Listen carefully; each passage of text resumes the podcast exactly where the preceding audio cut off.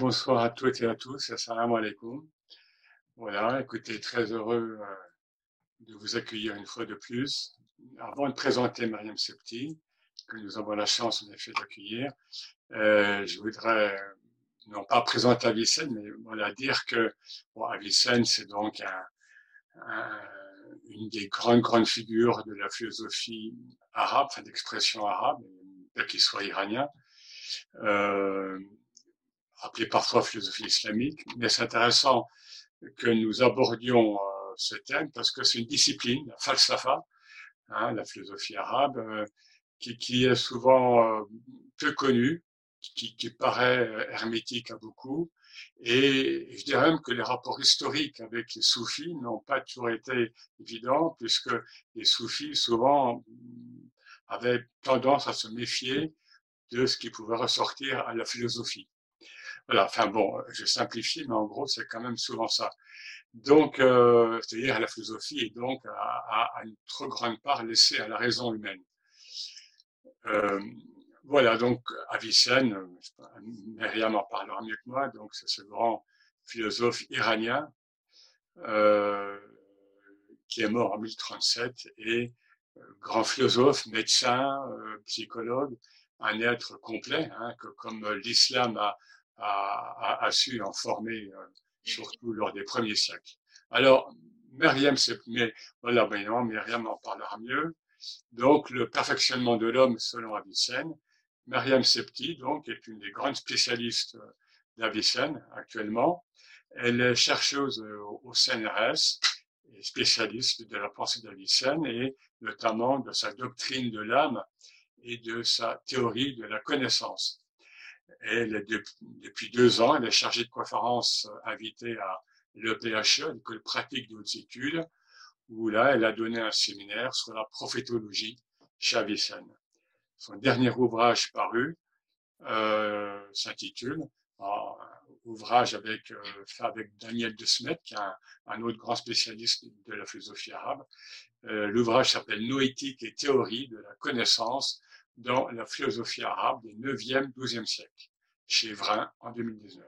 Elle aussi publié avec le même Daniel de Smet un livre plus généraliste, un sans fiche, pour comprendre l'islam.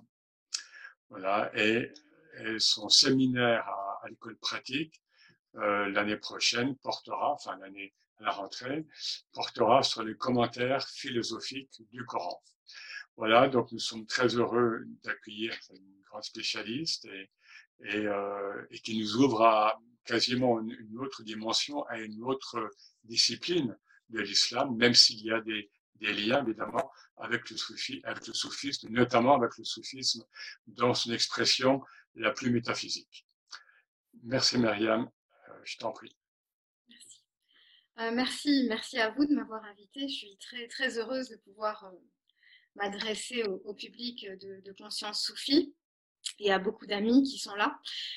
Euh, effectivement, la philosophie, euh, parler de philosophie à des gens qui n'ont pas, enfin la philosophie médiévale en particulier est très complexe. Il y a un vocabulaire qui est un vocabulaire technique, euh, donc c'est toujours une gageure et je, je, vais faire au mieux pour partager, euh, partager ce qui m'habite et ce, que, ce, qui, ce qui des passions de ma vie euh, le, le, plus clairement possible et, et j'espère que, que, je vais y arriver. Alors Avicenne, euh, donc euh, son, nom, son, son nom, euh, c'est Abu al-Hussein ibn Abdullah ibn Sina, qui est connu sous le nom d'Avicenne. Pourquoi? Parce que une grande partie de son œuvre a été traduite en latin au XIIe siècle. Donc c'est un corpus massif qui arrive dans le monde latin au XIIe siècle. La métaphysique du Shifa, la physique du Shifa. Le Shifa, c'est le livre de la guérison, qui est la, l'œuvre majeure, la somme philosophique, enfin scientifique majeure d'Avicenne. C'est la première encyclopédie euh, de l'histoire qui contient euh, philosophie, euh, logique, philosophie, physique, mathématiques et même musique. Donc, une partie de, de, ce travail colossal sera traduit en latin. Et Avicenne est extrêmement important dans le monde latin et dans le monde juif médiéval, puisqu'il va, sa, sa, sa pensée va, va, va modeler euh, la, pensée euh, métaphysique euh, médiévale latine et, juive. Donc c'est vraiment un penseur majeur à la fois en Orient, je vous l'expliquerai, et, en Occident dont je parle juste là rapidement. Donc Avicenne est né en 980 à Afshana, dans un petit village près de Bukhara, qui est l'Ouzbékistan actuel. son père fait partie de, l'aristocratie samanide qui, régnait dans la région, et euh, une enfance avec une, culture classique euh, à l'époque, euh, Coran, religion, hadith, jurisprudence, mathématiques, philosophie et médecine. Il nous a laissé une autobiographie dont je parlerai, vraiment intéressante, puisque c'est rare, et, et on sait que à 16 ans, il découvre la philosophie qui est un choc, un choc intellectuel, un choc majeur et là, c'est une passion qui se découvre à lui et il trouve que tout ce qu'il a étudié jusqu'à présent lui semblait très facile et que l'étude de la philosophie euh, euh, constitue un. Il raconte dans, son autobiographie avoir lu 40 fois la métaphysique d'Aristote sans la. Il lui faut euh, trouver un petit livre dans un, un, jour que quelqu'un lui propose d'acheter, sachant qu'à l'époque les livres coûtent une fortune, hein, c'est le prix d'une maison c'est un manuscrit copié à la main, euh, il y avait déjà du papier, mais c'est vraiment très très cher. Il, trouve un livre qui s'appelle les buts de, le, but de la métaphysique d'Aristote, qui est un petit traité de Farabi, qui est un, des grands euh, philosophes. Euh, je, vous expliquerai de quel mouvement ils viennent. Et là, enfin, il comprend la métaphysique. Donc vraiment, pour lui, c'est une gageure intellectuelle que cette philosophie. Donc, qu'est-ce que c'est que cette philosophie? Ces philosophes, donc Avicenne, le Farabi dont je viens de parler, le Kindi, plus tard Ibn Rushd, Averroès, sont ce qu'on appelle des philosophes. Dans philosophe, vous entendez le mot grec philosophe. C'est une translittération directe du grec philosophe. Donc ces philosophes sont des, à, la base des, penseurs donc, euh, qui viennent du monde euh, des penseurs musulmans, qui sont souvent iranien ou, pas, le kindi est arabe, et qui découvre la pensée grecque. Alors, pour comprendre comment cette découverte est possible, il faut avoir conscience qu'il y a un fait historique majeur qui est assez peu connu aujourd'hui, dont on parle assez peu, qui est euh, qu'entre euh, le 8e et le 10e siècle, la quasi-totalité du corpus scientifique et philosophique grec est traduite en arabe. Euh, on sait que euh, c'est un, c'est une œuvre, c'est très cher. Donc, trouver les manuscrits, trouver les traducteurs. Les traducteurs, c'est souvent des, des, prêtres, des moines syriaques. Donc, le, syriaque est une langue euh, sémitique comme l'arabe. Donc, eux, ils connaissaient le grec et le syriaque. Donc, ils prenaient le grec, ils traduisaient en syriaque. Et ensuite, c'était traduit du syriaque à l'arabe. Le syriaque a servi de langue médiane, intermédiaire entre l'arabe et le, entre le grec et l'arabe.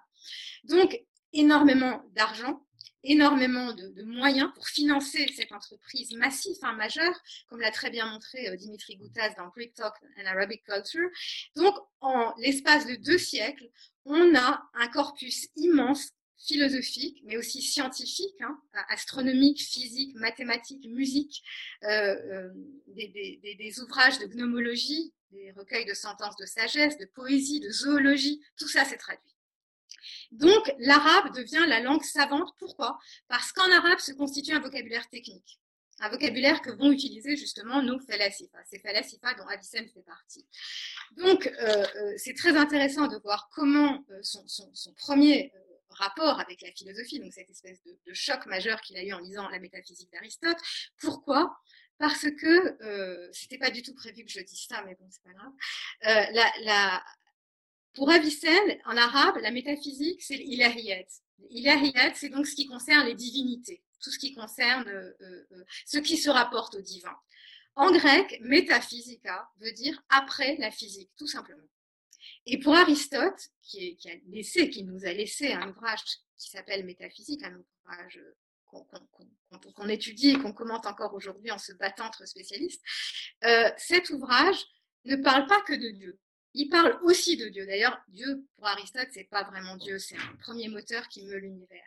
Mais il parle de l'être, de l'ontologie. Qu'est-ce que c'est l'être? Pourquoi y a-t-il l'être plutôt que le non-être? La grande question philosophique grecque. Et Avicenne, au début, il ouvre ce livre et il comprend pas. Il comprend pas, on lui parle pas de Dieu, on lui parle pas d'Hilariette, on parle un tout petit peu dans Métaphysique euh, Lambda 12, qu'il a d'ailleurs euh, commenté, mais il est perdu. Et tout d'un coup, il lit l'ouvrage de Farabi et il comprend que la métaphysique, c'est la science de l'être, dont une des branches est l'Hilariette.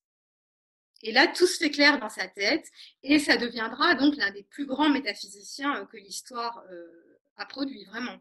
Sa distinction entre euh, l'être nécessaire par soi et l'être possible, on la retrouve dans toute l'histoire de la philosophie juive, latine, jusqu'à très tard. C'est vraiment un, des, un apport majeur à la pensée universelle. Donc Avicenne a beaucoup écrit, beaucoup d'œuvres aujourd'hui lui sont attribuées qui ne sont pas de lui. Il y a tout un, enfin voilà, c'est puisque justement il est tellement important que dire qu'Avicenne a écrit telle chose, ça la rend plus acceptable. Et comme je vous le disais, son œuvre majeure, c'est euh, le euh, le Kitab al-Shifa, le livre de la guérison. Euh, L'originalité d'Avicenne, notamment par rapport à Al-Farabi, par exemple, qu'il admirait beaucoup, puisque je vous disais que c'est grâce à lui qu'il a compris la métaphysique d'Aristote, c'est d'avoir intégré dans un questionnement, donc dans des, il récupère une façon de penser qui est grecque, mais il va s'intéresser à des, à, des, à des choses qui sont proprement islamiques. Par exemple, la question de la prophétie, des miracles, de la, de la visite, de l'efficacité de la visite des lieux saints ou des prières votives. Toutes ces questions, Avicenne va les aborder dans son système métaphysique, parce que c'est un, penseur systématique. Par conséquent, sa philosophie est complexe et originale, et l'intégration de ces questions proprement islamiques aura pour conséquence que son œuvre va s'inscrire durablement dans le paysage culturel du monde musulman, et qu'on verra à partir du XIIe siècle, ce qu'on appelle aujourd'hui, c'est des recherches qui datent d'il y a 15 ans assez récentes, le turning point of uh, Ash'arite théologie, c'est-à-dire le, point de tournant de la théologie ash'arite, qu'à partir du XIIe siècle, la pensée d'Avicenne est intégrée dans la, théologie. Donc ça, il, a une influence massive sur la théologie euh, musulmane, notamment ash'arite, qui est le courant euh, majeur de la théologie euh, en, en, islam. Maintenant, pour arriver au sujet que j'ai proposé, donc le perfectionnement de l'homme, euh, toute la vie humaine pour Avicenne, le but de la vie humaine, c'est de se perfectionner. On est venu sur Terre, la vie a été donnée à l'homme dans le but de se perfectionner. Mais perfectionner quoi? Quelle part de lui-même? C'est ça la question. Euh, pour les philosophes, pour ces falasifa, ce qu'il importe de perfectionner, c'est l'intellect. Qu'est-ce que c'est l'intellect? C'est leur capacité à penser euh, abstraitement. La pensée mathématique, la pensée philosophique, euh, la, physique, euh, la, physique théorique, etc. Tout ça met en jeu un, une modalité de pensée qui est unique à l'homme. Les animaux ne la possèdent pas. Alors Avicenne nous dit, la plupart des hommes ne travaillent pas durant toute leur vie cette capacité de pensée abstraite. Ils vont utiliser leur capacité de jugement qu'on appelle, euh, qu'il appelle euh, le jugement estimatif et qui est commun aux hommes et aux animaux. Mais le but de l'existence humaine, pour les falasifa et pour Avicenne en particulier, c'est de euh, perfectionner cette part en lui qui est divine et vous allez comprendre non seulement elle est un don divin, mais elle est ce qui en l'homme le rend semblable au, divin. Et c'est la seule partie qui, pour l'effet Sifa, mérite en l'homme euh, d'y consacrer euh, sa vie, hein, de, consacrer toute sa vie à, son, perfectionnement. Euh, donc l'homme, pour Avicenne, est conçu comme un être en devenir et la vie, c'est un, laps de temps qui lui est donné pour arriver justement à se perfectionner. Toute l'existence humaine doit être orientée vers ce but unique. Avicenne écrit dans la métaphysique du Shifa, la, perception, la perfection propre de l'âme humaine est de devenir un monde intelligible dans lequel se dessine la forme du tout. dit comme ça, évidemment, ça, on sent que c'est très ambitieux, mais on ne sait pas trop ce que ça veut dire, et c'est ce que je vais essayer de vous expliquer.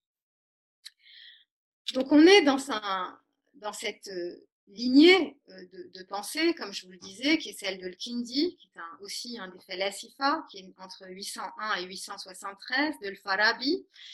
Euh, nous sommes ici dans la lignée directe de la philosophie grecque, qui a érigé comme principe que ce qui distingue l'homme des êtres vivants, c'est son intellect, donc sa capacité de penser l'abstraction, qu'elle soit mathématique ou métaphysique. Dieu, les anges, le monde céleste. Un animal ne peut pas penser toutes ces notions parce qu'elles ne sont pas accessibles au sens euh, métaphysique, donc elles ne sont pas dans le monde physique, elles, sont hors de nos sens, et donc elles sont accessibles par cette part de nous-mêmes qui est ce que eux appellent el hein, donc le terme qui, a été traduit par les latins par intellect, c'est l'aql. C'est voilà, c'est comme ça que les philosophes désignent cette capacité-là. Et euh, c'est un terme qu'on retrouve dans le Coran, mais qui n'a pas un grand. voilà. Et cette capacité est donc ce que l'homme a de plus précieux. Et le but de son existence doit donc être de la cultiver. Euh, il hérite également d'Aristote l'idée et, selon laquelle seules les règles de la logique permettent à l'homme de construire des raisonnements qui le conduisent à une connaissance certaine. Ça, c'est la grande caractéristique des falasifa. Pour Aristote, la connaissance véritable est la connaissance des causes. Je connais réellement quelque chose si je connais la cause qui l'a fait être. Et Aristote va constituer un, organon, en grec organon ça veut dire outil, une somme logique qui a été traduite en arabe et qui permet de structurer une pensée rationnelle. Et de fait, la logique est conçue. En fait, la connexion a été totalement perdue. Je ne sais pas ce qui s'est passé. Donc, je vous le disais, euh, ce n'est évidemment la, logique, mais l'homme n'est pas, vous allez voir, la façon dont s'exerce l'intellect humain, ce n'est pas une, raison totalement autonome. Vous allez voir pourquoi, parce que c'est tout un système métaphysique qui permet de comprendre euh, cela. Donc l'homme euh,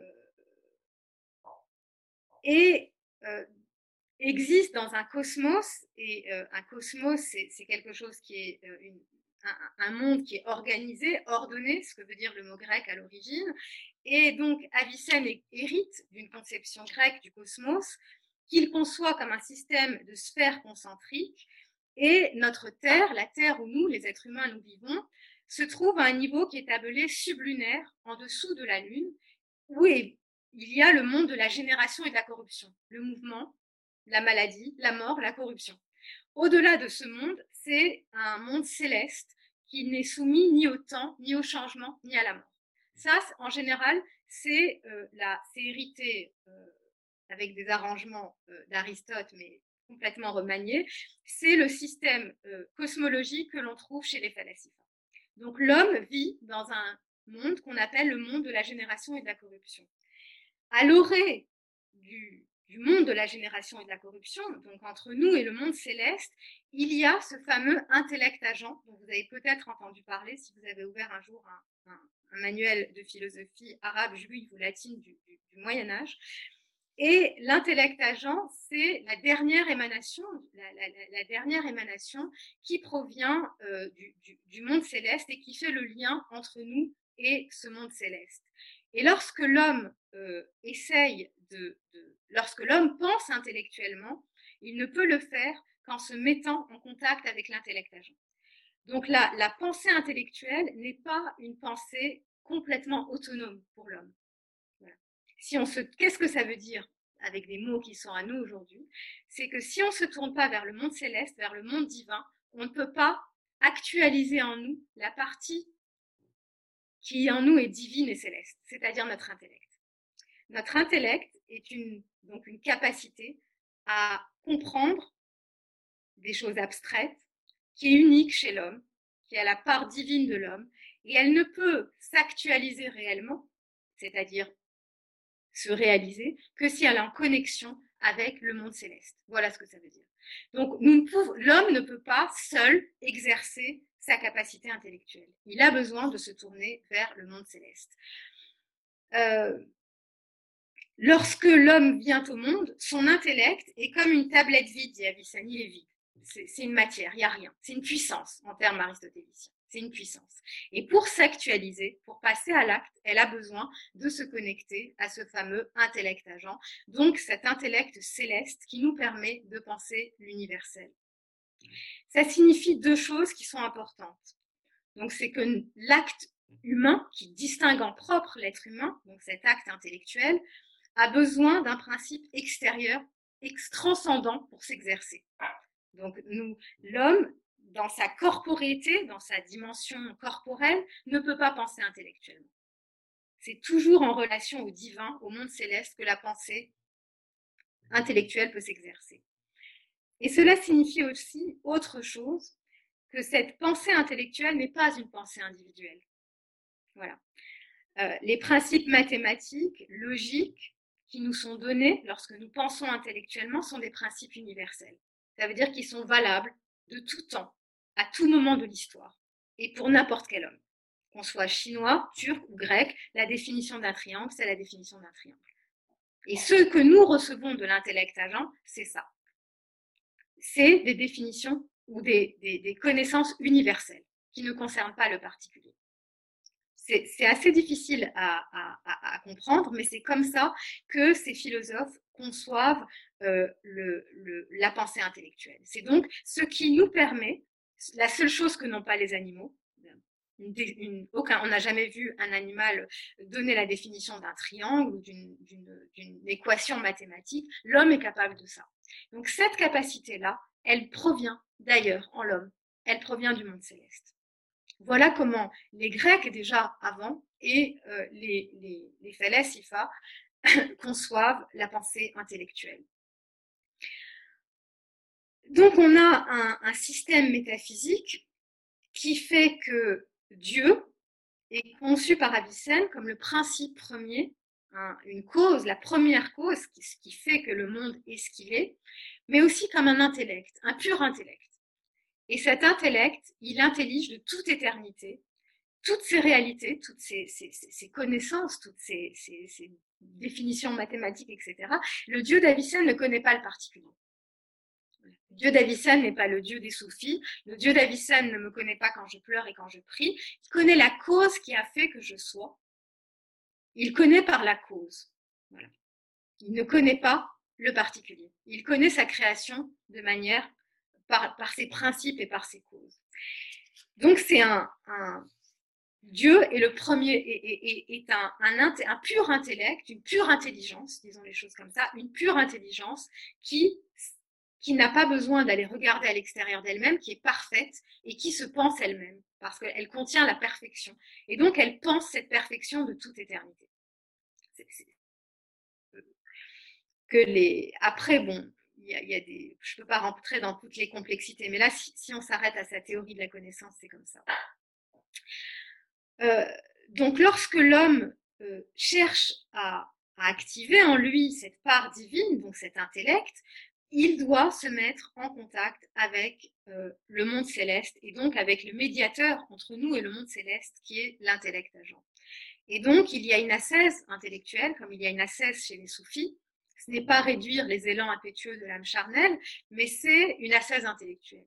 Tout ce qui me détourne évidemment mon corps, hein, si je suis préoccupée qu'à manger et, par les plaisirs physiques, je, je ne vais pas euh, me consacrer à la philosophie ni à la métaphysique, mais il y a une assaise intellectuelle, me détourner de, l'imagination, des sens, de ce qui me, de, ce qui me noie dans, mon animalité, dans ma corporéité, pour me consacrer à la, vie intellectuelle et en particulier pour Avicenne la métaphysique, qui est la, plus haute des sciences. Hein. C'est ce qu'il faut prendre très au sérieux, euh, la prétention des Felasifa à pouvoir déchiffrer euh, déchiffrer la réalité. Puisque la réalité est, essentiellement intelligible, puisqu'elle provient d'un pur intellect, l'homme a la capacité de déchiffrer la réalité.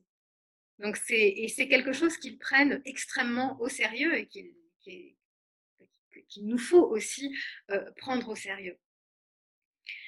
Donc Dieu est un pur intellect qui s'intellige lui-même de toute éternité. Et euh, je vous le disais, d'un point de vue métaphysique, cela signifie que la structure même du réel est logique. La structure même du réel a été pensée par un pur intellect, un intellect parfait qui est l'intellect de Dieu. Euh, grâce à l'usage de la logique, les hommes, les philosophes, peuvent construire des argumentations qui les conduisent à la connaissance certaine bien que, je vous le disais, la résolution euh, que, l'homme nécessite la jonction avec l'intellect agent pour penser. Donc il doit se préparer. Il y a un travail propédeutique à faire, hein, un travail, se préparer, se détacher progressivement des sens, commencer à réfléchir, et petit à petit, la connexion avec le monde divin se fait et on commence à penser intellectuellement. Donc c'est une conversion. Voilà le, pouvoir penser intellectuellement, c'est se convertir, se tourner, s'orienter vers le monde céleste et se détourner du corps. Euh,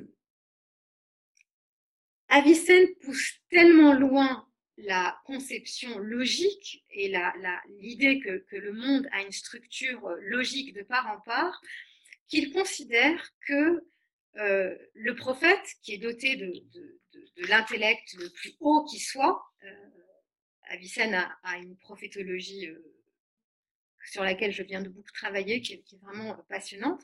Mais d'un point de vue noétique, donc ce qui concerne la pensée, le, prophète est doté, nous dit Avicenne, d'intuition intellectuelle. Le terme arabe, c'est le hatz. Chez Avicenne, c'est le hatz. Cette intuition intellectuelle est la capacité pour le prophète de recevoir de l'intellect agent la structure logique du raisonnement, c'est-à-dire sous sa forme syllogistique. Je vous rappelle ce que c'est un syllogisme. Euh, le plus simple, le plus connu, tous les hommes sont mortels, or Socrate est un homme, donc Socrate est mortel. Pour Avicenne, quand on pense comme ça, par syllogisme, on ne peut pas se tromper. La conclusion est une, euh, suit nécessairement les prémices. Pour lui, la le paradigme de la connaissance sûre et certaine, c'est la connaissance syllogistique. Vous voyez à quel point il, il, pousse euh, l'idée que le monde a une structure entièrement euh, logique. Et donc le prophète, quand il se tourne vers l'intellect agent, en fait, l'intellect du prophète est quasiment en constante relation avec l'intellect agent, qui nous dit Avicenne et l'ange Gabriel dans la religion, euh, il va recevoir le moyen terme qui lui permet de construire un, syllogisme solide. Vous voyez, il va jusque-là. C'est-à-dire la structure du réel est logique et la seule façon d'appréhender ce réel de manière certaine, ce qu'il appelle lui hein, comme l'appelleront les soufis, c'est la logique, la science de la logique. Et c'est la raison pour laquelle, dans tous ces sommes philosophiques, commencent toujours par la logique. La logique, c'est la grammaire de la pensée. Si on n'a pas la logique, on ne peut pas penser. De la même manière que si on n'a pas la grammaire, eh ben, on ne peut pas écrire. Donc c'est exactement ça. La logique est l'outil, l'organon qui permet de structurer une pensée. Et cette pensée, il est donné à l'homme, bien sûr en se tournant vers l'intellect agent, mais il est donné à l'homme de connaître le réel tel qu'il est, tel qu'il provient de Dieu, de la, de, la pensée divine. Donc c'est une, une, une foi en la capacité de l'homme qui effectivement, comme le disait Eric au début, a beaucoup euh, choqué et, et, et, il y a énormément de critiques, hein, notamment, je, reviendrai plus tard, mais euh, notamment des, des, soufis. Donc on a ce courant philosophique qui est très restreint hein, dans l'espace et, même vraiment il y a très peu de, de, de, Il y a Il-Kindi, le Farabi, Ibn Sina, euh, Ibn, Ibn Beja, Ibn Tufayl et Ibn Rushd, qui sont proprement des, philosophes qu'on peut appeler des falasifa. Et ce qu'on trouve de commun chez tous ces philosophes-là, c'est cette extraordinaire foi en la, pensée, en la capacité de l'homme de déchiffrer, de connaître la réalité telle qu'elle est, telle qu'elle est pensée par Dieu. Ça, va très loin, voilà. Et, euh, Cependant, comme je vous le disais, Avicenne euh, a été euh, grandi dans une culture islamique. Hein. Il, raconte dans, son autobiographie avoir maîtrisé l'apprentissage du Coran à 10 ans. Donc il, le connaît par cœur, il le connaît très bien. Et il commentait la sourate, le, verset de la lumière, 24-35, hein, le commentait dans les termes de sa théorie de la connaissance. Et, je, vous rappelle le verset de la lumière dans la traduction maçon. Dieu est la lumière des cieux et de la terre. Sa lumière est comparable à une niche où se trouve une lampe. La lampe est dans un verre, le verre est semblable à une étoile brillante. Cette lampe est allumée à un arbre béni, l'olivier, qui ne provient ni de l'Orient ni de l'Occident, et dont l'huile est près d'éclairer sans que le feu la touche, lumière sur lumière. Dieu guide vers sa lumière qui il veut. Dieu propose aux hommes des paraboles. Dieu connaît toutes choses. Donc Avicenne, euh, dans plusieurs parties de, son corpus, fait l'exégèse de ce commentaire coranique pour montrer comment la niche de, ce, verset, c'est l'intellect humain, c'est-à-dire le lieu le plus adapté pour recevoir la lumière divine. L'intellect humain est ce qui, sur Terre, incarne d'une certaine manière le divin. C'est la trace du divin dans ce monde, c'est l'intellect. C'est l'intellect qui nous est donné en partage à tous les hommes. Avicenne le dit dans, l'épître du bonheur, tous les hommes ont un intellect en partage. Et donc tout homme, s'il le désire, peut refaire le chemin qui le conduit au divin, mais par son intellect. Le retour, un, de ses ouvrages s'appelle De l'origine et du retour, le Mabda al Marad. Donc on provient tous de Dieu, on retourne vers Dieu. Mais pour les Falasifa et pour Avicenne, c'est par son intellect, par le travail intellectuel, par la, par la, connaissance métaphysique de la réalité, ce qu'est Dieu, ce que sont les anges, hein, pour, lui, etc., ce qui est réellement la vie après la mort. En faisant ce travail-là, on revient vers Dieu. C'est-à-dire qu'on on gagne l'éternité. Voilà. Donc, la niche du Coran, c'est l'intellect, qui est le lieu le plus adéquat pour recevoir la lumière céleste et la, et diffracter alentour, hein, tout comme la Mishka, dont il est question euh, dans euh, le, verset coranique. Et euh, l'intellect du prophète, pour Avicenne, est cette, huile qui, qui s'allume sans que même un feu ne la touche dans le Coran. Pour Avicenne, c'est l'intellect du prophète. Nous, les, êtres humains ordinaires, nous avons besoin de travailler, d'étudier, de, faire comme lui, de relire 40 fois la métaphysique, de, passer une vie entière à, essayer de se mettre en, jonction avec l'intellect agent. Le prophète, non. Il a un intellect qui est immédiatement en connexion avec le monde céleste. C'est ce qui le distingue. Voilà la caractéristique euh, de, l'intellect du prophète. Et pour Avicenne, cette huile, euh, dont euh, l'huile peut s'allumer sans même qu'un feu ne la touche, c'est l'intellect prophétique. Mais tous les hommes ont cette capacité, à leur naissance, de pouvoir arriver à leur salut, qui est un salut intellectuel. Euh, donc, je vous le disais, la profonde influence qu'Avicenne a exercée sur, euh, sur les doctrines qui, qui viennent euh, après, euh, notamment euh, les théologiens, notamment celle des théologiens, c'est parce qu'il a, par exemple, sa prophétologie sera reprise sa prophétologie sera reprise, sa doctrine des rêves, des rêves véridiques sera reprise, la, raison, les raisons qu'il donne pour expliquer le miracle seront reprises.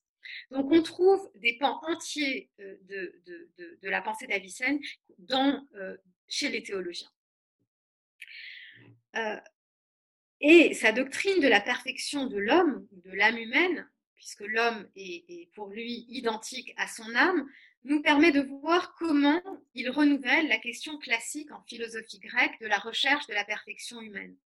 Pour Platon, euh, c'est la réminiscence, hein, le fait de se souvenir qui permet à l'âme humaine de se perfectionner et de se souvenir qu'elle est d'origine humaine. C'est-à-dire que pour Platon, l'âme existait, elle est tombée dans le monde céleste et elle se souvient, elle se souvient de qui elle était. Et c'est comme ça qu'elle euh, retourne à son origine. Pour Aristote, l'âme en tant qu'unité, euh, entité autonome n'existe pas. L'âme est ce qui anime le corps, c'est tout. Donc il n'y a pas d'âme qui survit au corps.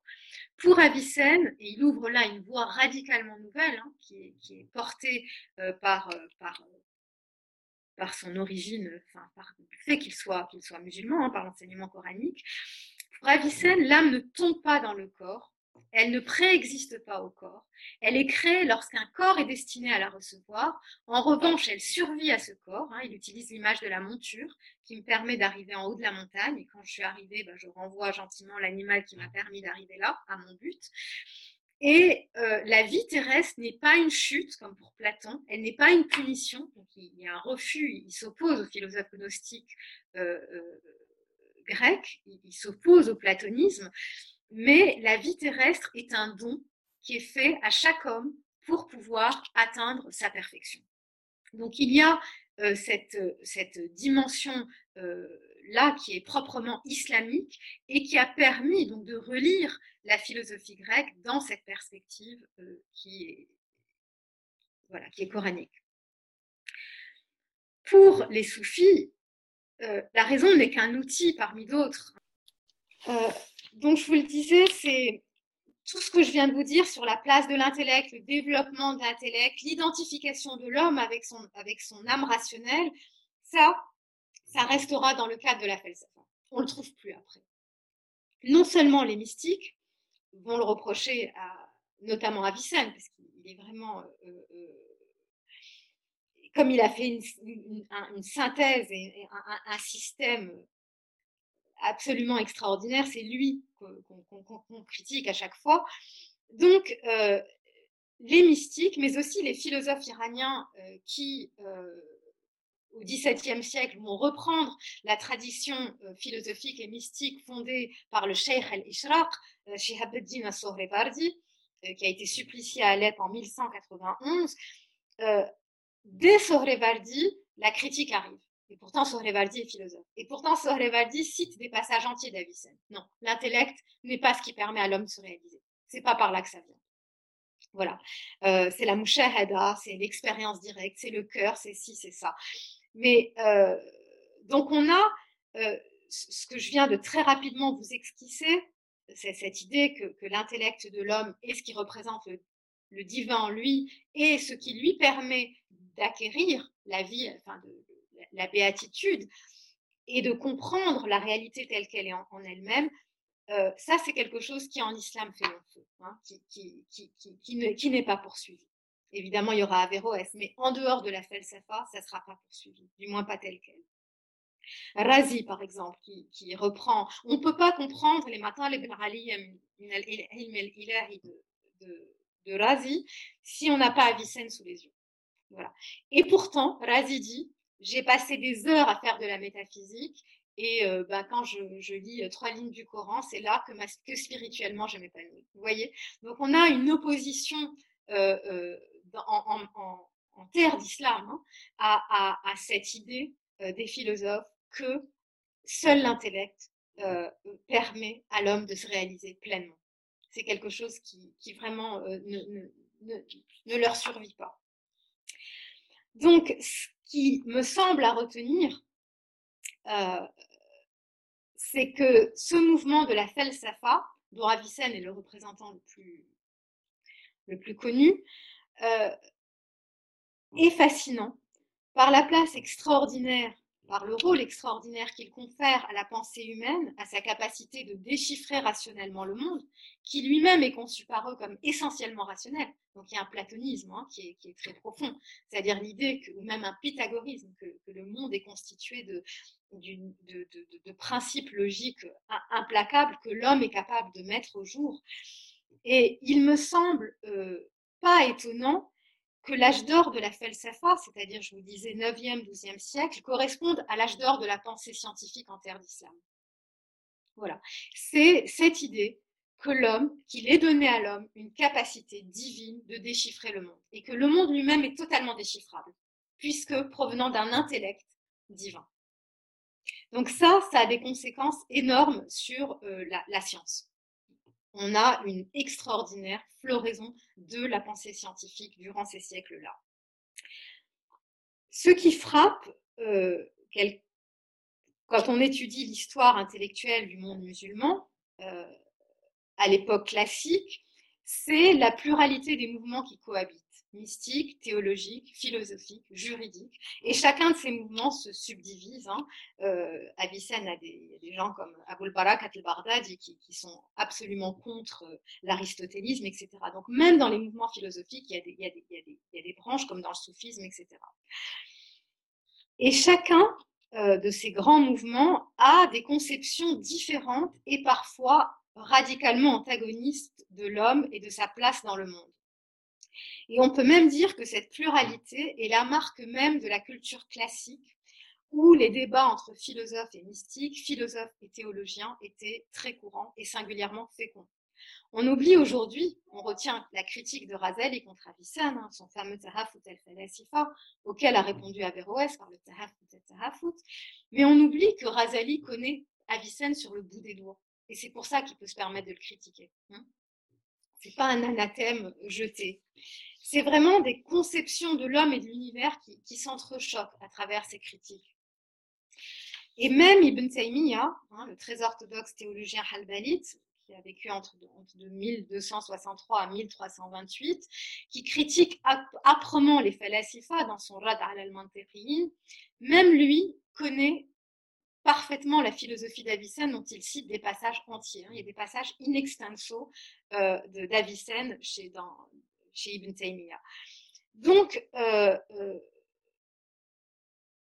cette, cette, cette, culture philosophique, et, notamment cette synthèse philosophique telle qu'Avicenne nous l'a laissée, puisqu'Avicenne, dans son l'introduction qu'il fait, dans le prologue qu'il fait au Shifa, nous dit qu'il laisse une synthèse qui va remplacer celle d'Aristote c'est le nouvel Aristote.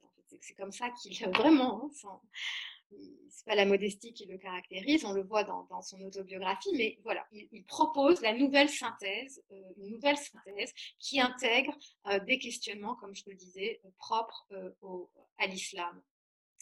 Ce qui fait que de très nombreux théologiens puiseront à la source de son ontologie, hein, de sa science de l'être, en reprenant la définition de Dieu comme être nécessaire par soi, ou al bidatihi, et comme je vous le disais, il est extrêmement difficile. Redéconnecter. Ce qui me frappe aujourd'hui, euh, hormis dans des cercles d'études spécialisés, c'est combien, euh, en général, les musulmans ont perdu la connaissance de cette pluralité, de cette complexité. Hein. Euh, une de mes étudiantes m'a raconté que certains musulmans refusent d'approcher les œuvres d'Avicenne parce que dans son autobiographie, il raconte que lors de ses longues nuits euh, sans sommeil, puisque la journée il était ministre et médecin, et que la nuit il écrivait ses traités de métaphysique et de physique et de mathématiques, il raconte donc qu'il lui arrivait de boire du vin.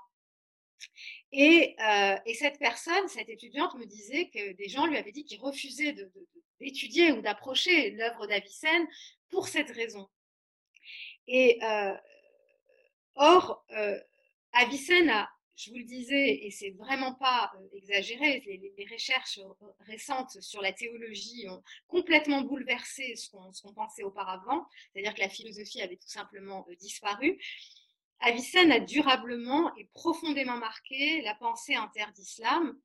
Il fait intégralement partie du patrimoine culturel intellectuel musulman qu'il a fécondé de manière très profonde et très durable et qu'il il me semble très important aujourd'hui que nous retrouvions euh, le sens de la complexité, de la richesse intellectuelle qui caractérise la pensée classique en terre d'islam. C'est le meilleur moyen de rendre hommage à ces penseurs de génie qui nous ont laissé euh, leurs œuvres en héritage. Et c'est pour ça que je trouve important de pouvoir euh, parler d'Avicenne dans des cercles, enfin dans des lieux comme Conscience Sophie, qui, où le public n'est peut-être pas habitué à entendre parler euh, d'intellect agent et, d'ontologie, mais euh, ce qui pour nous aujourd'hui est, complètement distinct, à, l'époque classique ne l'était pas. Hein. Avicenne euh, a des échanges avec le grand mystique Abu Sa'id ibn Abil Khair, même si certains chercheurs remettent en question la véracité de la correspondance. En tout cas, il s'intéresse à des questions euh, de pèlerinage, de, de, de, prières votives, etc.